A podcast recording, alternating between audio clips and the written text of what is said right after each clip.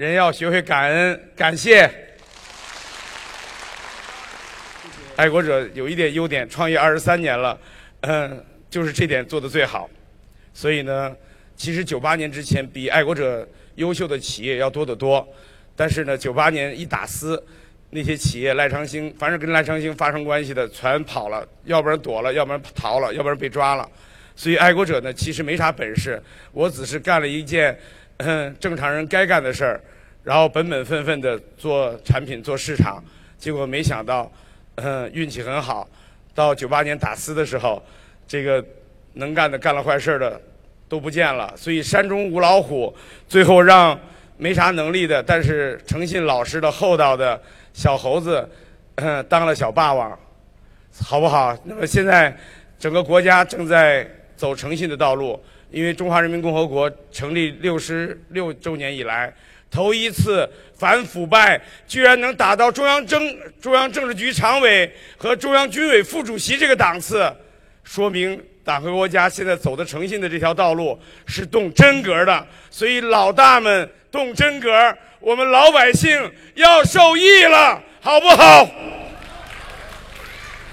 我们咱们中华民族其实优点很多，既勤劳又智慧。来，我们掌声鼓励一下我们这个民族，好不好？在周日还聚会在一起学习的人，真的全世界只剩哪个民族了？只有中华民族。掌声鼓励一下我们这个勤劳而智慧的民族，掌声鼓励一下自己好吗？但是我们这个民族有个致命的弱点，不大不小的弱点。什么弱点？大家知道吗？我们这个民族不太抱团儿。不是人不好，绝大部分都很勤劳，都很智慧，绝大部分人都受佛教的影响，都非常想做好人，非常愿意帮助别人。但是呢，中华民族自从唐朝末期之后，被一个唐朝末期发明的游戏规则给毁了。这个游戏规则就是万恶的中国麻将。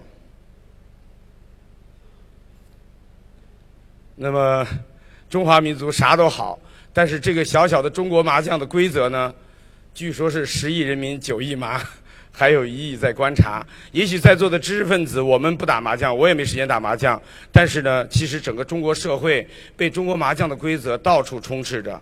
比方说，中国麻将里边现在最严重的一个问题，它的规定就是，当你辛辛苦苦努力了一辈子，只差最后一张牌要赢的时候。按照规则，你要宣布报听。当你听牌之后，请问你的三个好朋友高兴还是不高兴？请大家回答我。出大事了，你快赢了，你的三个好朋友应该高兴才对。结果你的三个好朋友无一例外全都不高兴。原因是万恶的中国麻将规定要惩罚乐于助人的活雷锋，要惩罚点炮者，谁帮了你谁倒霉。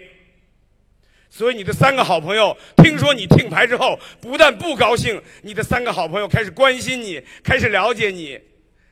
请问，你的三个好朋友关心你、了解你的目的是为了帮你，还是为了不帮你？出大事儿了。中华民族居然被这么一个小小的麻将规则弄得七零八落，弄得 勾心斗角、紧盯上家、紧看下家。为了不让个好朋友赢，宁愿拆了自己的厅，宁愿毁了自己，宁愿当相公，也不能让三个好朋友过上好日子。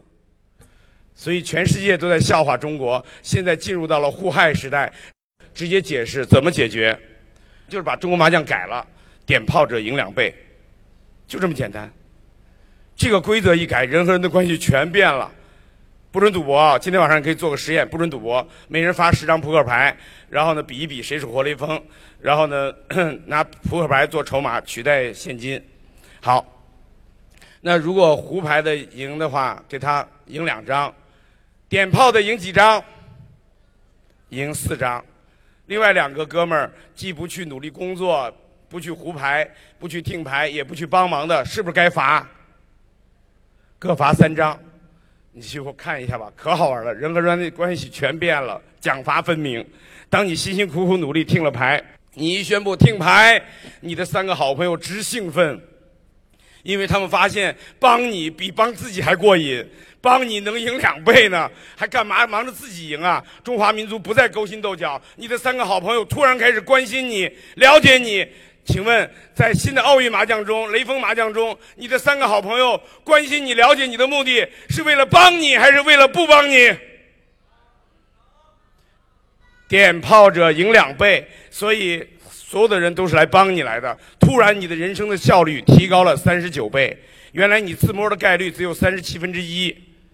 当点炮者赢两倍的时候，你的三个好朋友每个人手里的十三张牌都会为你所用。你的三个好朋友都开始关心你、了解你，盼望着从你的露馅里面看到蛛丝马迹，然后呢，他们来帮你。所以你的成功的概率一圈下来，突然增加了三十七分之三十九，你的效率提高了三十九倍。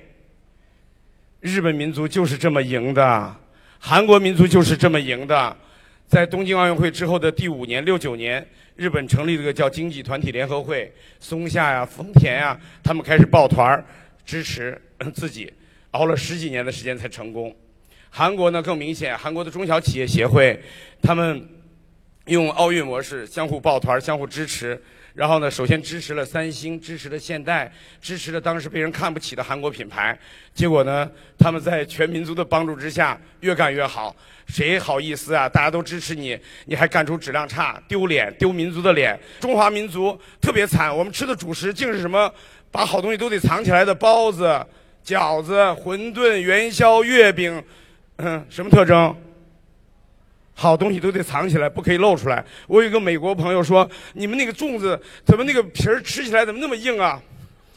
因为老外没有吃过带皮儿的东西，因为西方的桥牌国家的主食全是汉堡、三明治、热狗，明白吗？三明这个这个披萨全是露馅儿的，只有中华民族受中国麻将的影响，不可以露馅儿，明白吗？所以日本民族后来摆脱了咱们的 干扰。所以呢，六九年开始，日本民族开始，不再主卖包子饺子了。他们的日本料理改卖什么了？靠寿司和生鱼片嗯，疯狂的占领了全世界。不就是露馅儿吗？一露馅儿，售价卖了十倍，还得到好评。老外都怀疑中国人有问题，为什么要把好东西非得藏起来，弄成馅儿，还得包起来，弄成饺子呢？还得煮，多累呀！麻烦不麻烦呀？都怪万恶的中国麻将。好，你看萨布兰奇是怎么打破中国麻将的？特别简单，他首先调动全世界的媒体，包括中央电视台，包括 NBC、BBC，玩命的给运动员点炮，让这些运动员本来我记得我上小学的时候，好像都是成绩不太好。四肢发达才去当运动员的，但是不要紧，奥运会专门扭转这个偏见，只要为自己的民族做出贡献，嗯，甭管是冠军还是倒数第一名，只要坚持到底，只要诚信，都是民族英雄。掌声鼓励一下！所有的冠军升国旗、奏国歌，倒数第一名埃克瓦里照样是民族英雄，身价过亿。连刘翔在二零一二年。明明受伤了，倒数第一，他只要坚持到底，蹦到底，还亲吻了他所热爱的那项运动。等他蹦到底的时候，所有的竞争对手过来拥抱他，所有全场不同民族、不同肤色的海外的观众们都来为这个中国的不屈不挠的体育健儿掌声鼓励。我们鼓励一下刘翔，好不好？这就是奥运精神，不是大奖赛。他从来没说最高、最强、最快，而是更高、更强、更快。他的意思说，我们每个人最大的敌人是谁？自己。那最后的时间有限，呃，今天的沟通确实呃有限，但是呢，我希望今天能够成为你我结下缘分的一个新的开始，也希望中华民族不再受中国麻将的影响勾心斗角，而像日本民族一样开始抱团崛起，像韩国民族一样抱团儿崛起。